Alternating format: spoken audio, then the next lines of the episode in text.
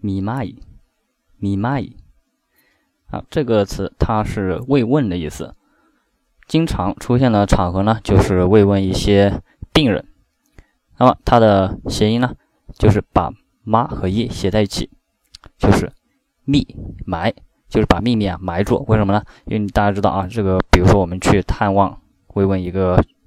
了重症的或者甚至是绝症的病人，那我们通常呢会把这个秘密，就是他可能活不久了，这个秘密呢我们埋在心中，我们表面上会跟他说：“哎呀，你很快就会康复了”之类什么什么的。